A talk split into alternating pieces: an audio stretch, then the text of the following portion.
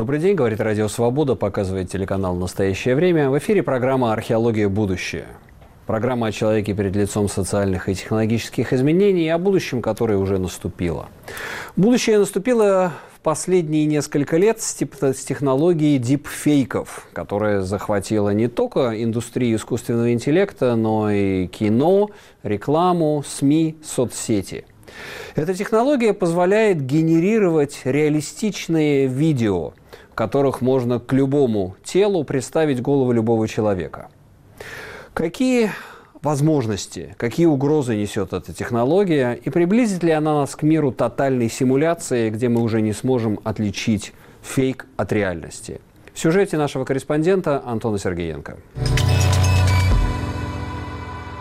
Технология дипфейка уже несколько лет используется в таких индустриях, как кино, реклама и медиа. И если раньше ей владели исключительно эксперты по спецэффектам, то сегодня, благодаря развитию технологий, появились программы, которые значительно упрощают этот процесс. Генерация реалистичных видео, аудио и фотоконтента очень часто используется для дискредитации публичных лиц, политиков, артистов и журналистов. Дипфейкам неоднократно подвергались Дональд Трамп, Том Круз, Николас Кейдж и другие. Технология с каждым днем прогрессирует, и если раньше отличить, например, реальную речь или образ человека на видео было достаточно просто, то в скором времени разницы с оригиналом почти не будет видно. Некоторые алгоритмы позволяют создавать даже лица несуществующих людей, которых не отличить от настоящих. Многие IT-компании взялись за разработку технологий антидипфейков, которые смогут определять даже качественные видеоподделки. Уже сейчас с помощью такой технологии можно оказывать влияние на политику, использовать ее в мошеннических схемах и манипулировать общественным мнением. Сможет Сможем ли мы в будущем отличить дипфейк от реальности и какие угрозы представляет такая технология?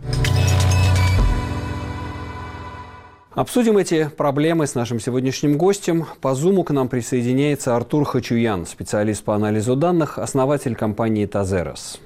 Добрый день, Артур. Приветствую. Ну, как я понимаю, давайте сначала подумаем о э, значении этого термина. Да? Как я понимаю, здесь контаминация, сближение двух слов deep learning и fake. То есть это изначально взялось из э, глубинного обучения машин, да? Да, машины научились выделять лица на фотографиях, понимать, куда эти лица смотрят, выполнять эти операции в реальном времени и, соответственно, проводить наложение одного лица на другое.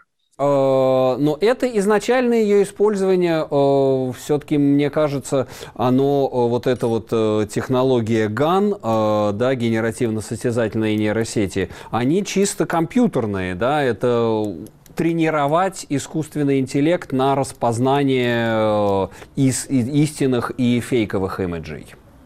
Все верно, да. Изначально это родилось как раз-таки из развития технологии распознавания и лицевой идентификации. Необходимо было решить ряд соответственно, компьютерных задач, как определение, куда человек смотрит, э, куда там повернута его голова, делать это все быстрее, быстрее, быстрее. В один прекрасный момент алгоритмы научились э, делать это в реальном времени. Потом появились типы нейросетей, которые вот вы называете GAN, генеративно-состязательные, когда одна, например, пыталась создать реалисти, фотореалистичное изображение человека, а другая часть пыталась найти изъяны. Состязаясь друг с другом, происходил такой процесс обучения с учителем или без него. Таким образом, а, собственно, сеть обучалась сама себя. Ну, вот это вот пришло туда, куда пришло. И э, появляются вот эти вот э, все то, что мы видели, там, я не знаю, мемы с э, Николасом Кейджем, его голову, его голову подставляют в разные, там, Барака Обама генерирует, Нэнси Пелоси, тогда вот это. Это вообще продолжает распространяться? Как далеко это может зайти? Но на самом деле сейчас есть еще все еще проблема с созданием именно фотореалистичных изображений без этапа постпродакшена. То есть сейчас можно прямо в реал-тайме сделать нечто а, такое, ну, скажем, полушуточное, для того, чтобы потом это действительно вбросить там в соцсети как какой-то фейк, нужно будет еще пройти этап постпродакшена, подчистить, подкрасить. Вот. Но еще, я думаю, что 3-5 лет и можно будет э, абсолютно в любом месте использовать э, подобные вещи прямо в реальном времени. Замена ведущих э, телерадио, а, создание рекламы, ведение социальной сети, официальных аккаунтов от несуществующих персонажей. На самом деле применение масса. Ну и, естественно, мошенничество и все прочее. Как вы думаете, это станет масштабным, это изменит вообще наше взаимодействие с цифровой реальностью? Изменит ли соцсети, там, я не знаю, кино? Но сейчас, сейчас люди привыкли, что если перед ними человек, то он а, сто процентов настоящий. Так же, как, э, там, не знаю, 10-15 лет назад люди были полностью уверены, что если какую-то информацию публикуют СМИ, это стопроцентная правда и как бы там настоящая реальность. Сейчас люди вообще по-другому относятся к любому контенту, который публикуется в социальных сетях, в СМИ, вообще в любых цифровых источниках, всегда пытаясь проверить его. К сожалению, далеко не все, но как бы кто-то пытается это делать. Но вот э, в следующие пять лет все то же самое будет при общении с какими-то там, не знаю, виртуальными помощниками, ассистентами условных госуслуг. Это э, полностью меняет восприятие людей и, собственно, создает некий уровень недоверия к реальным или нереальным персонажам. Ну да, то есть это, скорее всего, усилит нашу подозрительность, да, и э, к тому, что нам, э, так сказать, навязывают образы, которые э, не, не, не являются реальными, которые являются фейками. Как я понимаю, кстати, вот вы говорили, телеведущие, по-моему, Синьхуа уже, телевидение, китайское агентство Синьхуа на своих телепрограммах, оно использует виртуальных телеведущих, которые, в общем-то, не, от, не, неотличимы от реальных. Скажите, а вообще можно ли их, существуют ли технологии, которые помогают распознать? Ведь это же очень важно, скажем, в судебном расследовании, если представляются видеодоказательства виновности, это же можно сфабриковать когда-то там, я не знаю, подставить, э, сгенерировать твое изображение, ты убиваешь человека. Такие технологии есть, но они тоже на зачаточном этапе, как и сами а, алгоритмы, которые генерят дипфейки. С точки зрения судебных процессов, к сожалению, нет подобных алгоритмов, которые бы имели бы вес на, э, собственно, судебной экспертизе. Для этого все нужно вызывать эксперта человека, который там что-то там ручками сделает. Вот. Но многие компании сейчас разрабатывают алгоритмы и детекции fake news, и детекции, собственно, вот э, подобных созданных видео. Но так как сейчас это еще не носит массовый характер, и опять же повторюсь, для того, чтобы сейчас довести это до фотореалистичного результата, необходим еще этап постпродакшена, и все это требует, э, ну, прям колоссальных таких усилий, да, то есть есть э, я думаю, что на создание у нас алгоритмов борьбы есть еще там 3-5 лет точно. Но это будет примерно как с допингом, да, то есть э, всегда да, будет да, на, на полшага впереди технология обмана, она будет, так сказать, технология распознавания будет да. на, пол, на полшага впереди.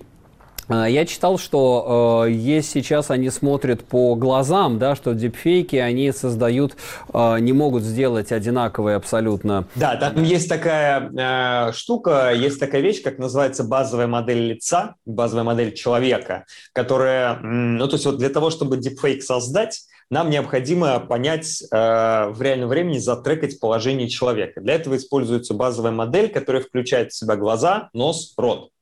А, поэтому, если, например, смотреть на фотографии людей, например, с сайтов uh, This People Doesn't Exist, да, с всевозможных сервисов, где можно сгенерировать лицо несуществующего человека. Если сгенерировать, например, 100 таких фотографий, быстро-быстро их пролистывать, вы увидите, что положение глаз, носа и рта всегда остается на одном и том же месте. То есть все, что вокруг, оно меняется, форма, местоположение, цвет и все прочее. А вот серединка остается всегда как есть. И таким образом достаточно легко uh, соответственно, определить, э, сгенерировано это лицо или нет, или наложено одно на другое. Но, опять же, это просто потому, что никто не задался целью это исправить а, и, собственно, улучшить это настолько, чтобы вот отойти от э, такой усредненной базовой модели человека. А нет ли, а вот я подумал, у видеоизображений а, своего рода лог-файла, да, а, чтобы как в биткоине, чтобы можно было бы посмотреть, э, что, что делали с этим изображением да, на протяжении времени, как оно редактировалось, добавлялось, не добавлялось что-то? Если это видео или фото изображение, прошедший этап сжатия и там перекодировки, то уже нет. То есть можно создать файл так, что не, то есть нельзя будет понять, кто его когда модифицировал и что с ним вообще делали. И э, здесь уже появляются какие-то очень сильные такие юридические моменты, как мне представляется, да, ведь, э, по-моему, э, порнография, э, эти порно-порно-ролики и порно-месть возникает, да, многие вот, стал одним из объектов этого, если я не ошибаюсь, Скарлетт Йоханссон с ней, так сказать, создали множество роликов, к которым была приделана ее голова. Или это были ее ролики, а она сказала, что это все дипфейк. К сожалению, никто никогда не узнает. Удивительно, то есть нет возможности, нет возможности отличить. Скажите, а вот вы сидите сейчас, вот тот бэкграунд, который у вас, это, это э, реальный или это, так сказать, зу зумовский, э, симуляционный? Нет, это, это, это реальный, настоящий. А, реальный, вы можете потрогать это, да, с, розовой, с, розовой, с розовой да, по, Это, кстати, очень, популярная, очень популярный такой лайфхак, потому что можно человека попросить потрогать себя за лицо. И я когда был на «Эх Москвы», мы тоже обсуждали э, дипфейк, ролике я там был с лицом, значит, э, Генгауэр. Вот если на себя начать за лицо трогать, то вот этот алгоритм в реальном времени развалится. Это самый, самый простое, простая вещь, на основании которой можно проверить, настоящее а, или нет. А, понятно, понятно. То есть нашим зрителям и слушателям надо себе рекомендовать, если вы не уверены в собственном существовании, в собственной реальности, потрогайте себя за лицо. А, вот, да, если изображение не развалится, то это действительно вы. А, ну вы-то, Артур, вы и есть, вы не дипфейк, вы настоящий, да, вы, так сказать, здесь. Ну, как видите. Вот, за, замечательно. И гармонируете, да, свитер с вашим, с вашим, так сказать, вот этой подсветкой расте, растений. Э, и э, давайте еще вспомним несколько примеров, когда э, использовались дипфейки. Ведь, по-моему, делают же даже кинофильмы с уже умершими актерами. Да, но это все-таки это пока еще не совсем deepfake, это скорее всего этап, э, скорее этап постпродакшена, потому что актер настоящий, его либо искусственно омолаживают, либо, как в случае, например, с Кэрри Фишер, это актер очень-очень похожий на нее, актриса, на которую потом накладывают лицо, и это все выглядит так, опять же, фотореалистично, потому что, во-первых, там на, на, наносится специальный грим с э, точками для отслеживания, специальные камеры, специальные установки, и потом это все проходит этап постпродакшена, где там, э, не знаю, это может быть ротоскопирование, где прям каждый кадр там ручками подчищают, подкрашивают. Поэтому Кэрри Фишер в последних «Звездных войнах» выглядит как настоящая, да, вот, но это все не про реал-тайм и не про подделку условно. Вот, ну, последний раз я слышал э, о использовании дипфейков, это когда якобы там от имени Леонида Волкова кому-то позвонили. Вот, и там такое ужасное какое-то скайп-видео, э, и действительно непонятно, это он, не он, дипфейк это или это просто плохое качество. Ну, то есть вот как-то так. Да, есть э, совершенно вот э, я нашим зрителям могу сказать, если хотите, то погуглите, найдете, но это такое не для слабонервных зрелище. В Китае, естественно, где еще, эм, устроили э, свидание матери с ее четырехлетней дочкой, умершей от рака. И вот э, матери воскресили, сделали дипфейк ее дочки, по прежнему оцифровав видеоизображение. Есть, собственно, ролик про реакцию этой женщины, но, честно говоря, mm-hmm. это так э, страшновато ну, смотреть. это как-то прям, да. Да, на грани этического фола. Да, да, да. Можно кто-нибудь как из авторов из... передач «Жди меня» или там «ДНК» возьмет это на вооружение, но я бы не стал, конечно, такие вещи использовать. Это да, такое типа черное зеркало, такие, да, альтернативная этическая реальность. Продолжим наш разговор в настоящей реальности, я надеюсь, через несколько мгновений. Программа «Археология». Говорим сегодня о технологии дипфейков, э, виртуальных, сгенерированных видео, в которых можно, так сказать, создать и искусственных персонажей, и живых людей изобразить в совершенно немыслимых ситуациях. Являются ли они будущим кинематографа? Являются ли они будущим предвыборных кампаний, предвыборных технологий, стратегий дефамации, клеветы? Говорит об этом медиаэксперт Михаил Гуревич.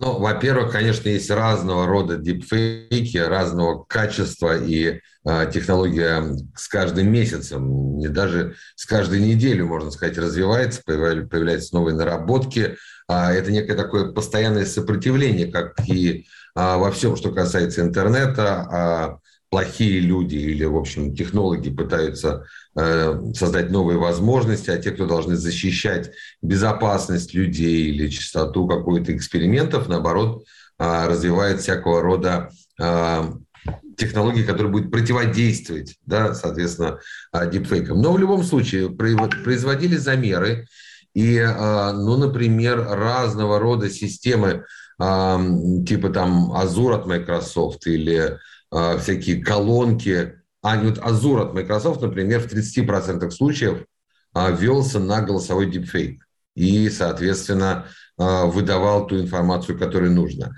Голосовые колонки чуть ли не в 60% случаев не могут различить настоящий голос хозяина от голоса, созданного с помощью технологии deepfake. А что же касается простых людей, то вот всякого рода видеофайлы – а, где якобы записаны выступления там знаменитых политиков или каких-то селебрити, очень многие э, не смогут понять, э, уловить разницы и зачастую будут э, уверены в том, что они вот слышали того самого человека, который сказал совершенно непотребную вещь. Ну и, как мы знаем, в общем, э, все чаще происходят разного рода неприятности, связанные с э, кибермошенничеством, основанным как раз на дипфейках, в первую очередь все-таки голосовом, когда а люди, злоумышленники с помощью э, специальных модуляторов голоса, соответственно, дают приказы на перевод тех или иных э, денежных средств. Э, и мы знаем, что, в общем, случаев, когда эти ухищрения срабатывают, их все больше. Есть несколько резонансных, о которых, наверное, многие читали или слышали, но на самом деле вот в мелких таких объемах их очень много в мире. Это был Михаил Гуревич в разговоре с нашим корреспондентом Антоном Сергеенко. А мы возвращаемся к нашему разговору с Артуром Хачуяном. А, Артур, ну вот э, говорили в самом начале, что, видимо, одним из ближайших последствий дипфейка будет такой тотальный кризис доверия, да, доверия к визуальному изображению. Мы уже привыкли не доверять э, к текстуальному изображению, да, к фотографическому изображению, которое можно отфотошопить. А тут появляется, как бы мы входим в новую эпоху, когда уже и видео будет недостоверным, как бы все можно отдипфейкить, да? Помимо еще повышения, на самом деле, недоверия, есть еще очень важная вещь, как повышение тревожности и э, уровня там, агрессии в обществе, потому что вот сейчас там а, пятая волна ковида, в, в всевозможные чаты продолжают вбрасывать какие-то странные ролики, э, непонятно созданные кем, где, куда там, где э, подруга знакомого, там, маминого друга или дочка офицера рассказывает какую-то там историю о том, что все умерли от вакцины или наоборот не умерли от вакцины. Ну, то есть вот это тоже все ведет к тому, что в обществе поднимается агрессия. В том числе ребята, которые вот это вот распространяют, могут там в течение там, пяти лет взять на вооружение а, подобные алгоритмы и создавать абсолютно фотореалистичный контент. По-вашему, надо ли это преследовать? Надо ли это наказывать по уголовному кодексу? Это сложный вопрос, потому что э, я разделяю, да, э, как бы то, когда государство хочет э, каким-то образом регулировать контент в социальных сетях, и истории, связанные с нарушением закона. Значит, если я создам deepfake, и там, не знаю, распространю какую-то ложную информацию о том, что целая деревня умерла, умерла от вакцины. Сами по себе дипфейки тут как бы ничего плохого не сделали, да, то есть как бы, я человек, который распространил информацию, соответственно, меня можно преследовать по а, закону за, закону все равно, каким образом я создал этот контент. Сделал я его в студии с реальными актерами, с метками на лице, как был в случае Кэрри Фишер в «Звездных войнах», или сделал я это дома, скачав четыре библиотеки с гитхаба. А, да, где-то можно, где-то проще, где-то лучше, но вопрос в том, что я считаю, что нет, как бы саму технологию преследовать не нужно, потому что у нее есть большое количество хороших применений. Нужно также следить, собственно, за исполнением а, закона. Ну, то есть, да, можно развести между текстом и распространителем, да, а, да этого да, всего, да, да. и, видимо, ну, я просто а, все-таки инженер, тот эффект, я который считаю, имело что... это, да. Да, но как бы я как инженер считаю, что не оружие убивает, а, а человек. Здесь примерно то же самое. Технология крутая, она позволяет решить огромное количество задач оптимизации, там не только в кинематографе, но там в какой-то там жизни. Вот. Поэтому вполне себе ничего плохого в этом не вижу.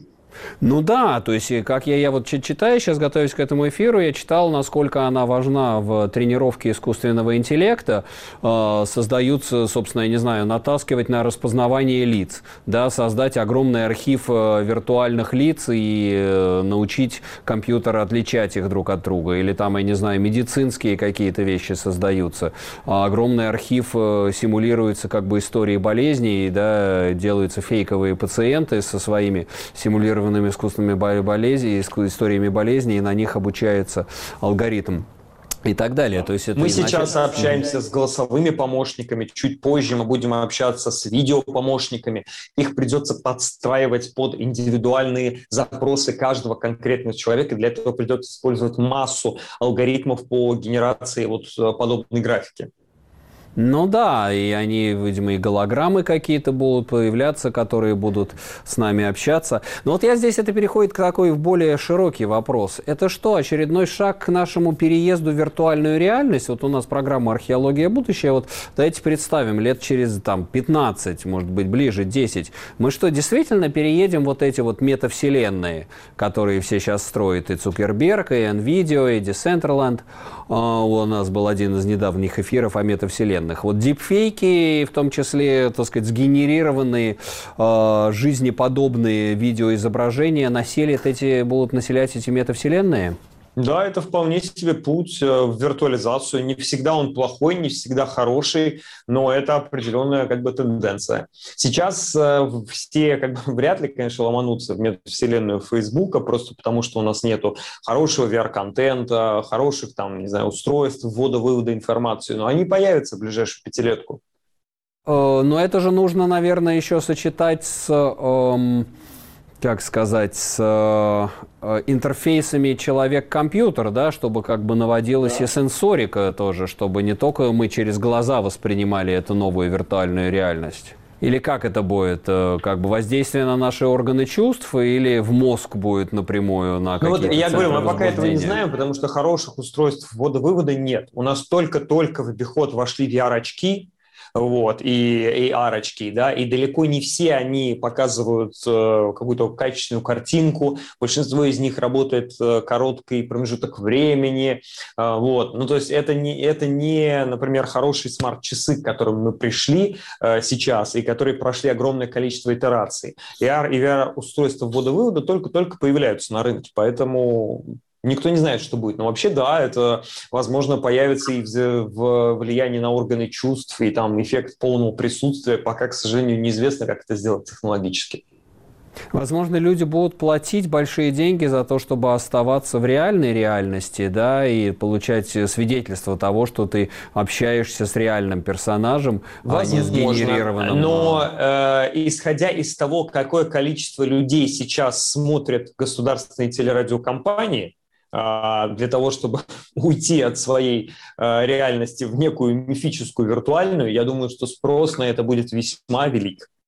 Вам не страшно от такого будущего? Которым, вот, так сказать, э, никакой видеоинформации нельзя будет доверять, и ты не будешь знать, общаешься ли ты с живым человеком или с компьютерным э, Но вот насчет аватаром. общения с живым человеком, это, конечно, страшно, но, если честно, даже вот в текущем э, мире развития онлайн-дейтинга, анонимных чатов, приложений для знакомств, э, ну, большинство людей все равно продолжает ходить на физические офлайн свидания Они укоротили первый этап знакомств знакомства и, скажем так, выбора партнера, но все еще они продолжают как бы взаимодействовать э, друг с другом в офлайне. Я думаю, что, по крайней мере, вот э, как у нас называется, там, поколение миллениалов, да, по крайней мере, для них еще будет существовать офлайн мир, и их э, очень сложно будет вот прям полностью интегрировать в какую-то там, как, как говорит сейчас модно говорить, метавселенную. Что касается современного поколения, которое живет уже в парадигме «не доверяй никому, весь контент неправда», ну, вот как-то так. Это, к сожалению, мир с этим просто ничего не сделать. Можно бесконечно сокрушаться про это, можно пытаться что-то изменить, но это просто невозможно. Ну да, это новая технологическая реальность, которая создает новую антропологию. И в том числе, мне кажется, это будет иметь э, значительные политические последствия, да, э, потому что вопрос доверия – это вопрос и сплочения общества, да. и вопрос существования современных государств. Если мы окажемся в мире дипфейков, то как говорил один герой одного писателя, которому недавно исполнилось 200 лет, если Бога нет, то все позволено. Да, если все вокруг дипфейк, то тоже будет все позволено. Ну что ж, спасибо, Артур. Артур Хачуян, специалист по анализу данных, основатель компании Тазерос, а, был э, с нами на связи по Зуму сегодня. Ну а нашим зрителям, слушателям э, могу сказать, что как бы регулярно проверяйте себя на собственную телесность и материальность. Вот специалист нам дает хороший совет, надо потрогать себя за лицо.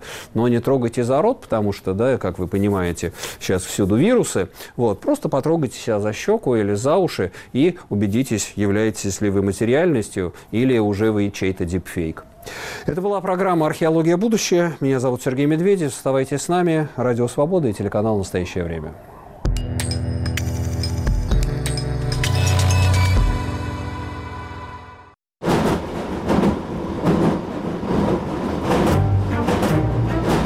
Каким вам представляется будущее России – пессимистично, зарплату не платят, экология страдает, все вылезло наружу. Все зависит от того, как произойдет размен Крыма, Украины, Сирии и цен на нефть. Все это решается там на самом верхнем уровне, в самом верхнем кабинете. Если вот так относиться халатно ко всему, то, наверное, вообще будет хаос сплошной. Мне просто страшно. Или надо верить во что-то. Может быть, как-то так вот фанатично в Бога, что ли, чтобы кто-то держал. Ну, я, конечно, далека от этого.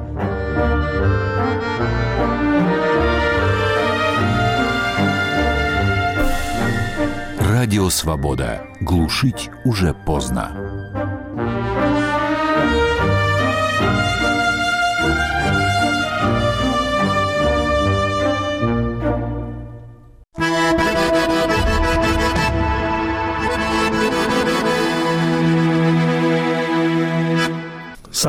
Алейкум, здравствуйте. Вы слушаете очередной выпуск программы «Хроника Кавказа». В студии «Радио Свобода» Мальбек Вачигаев.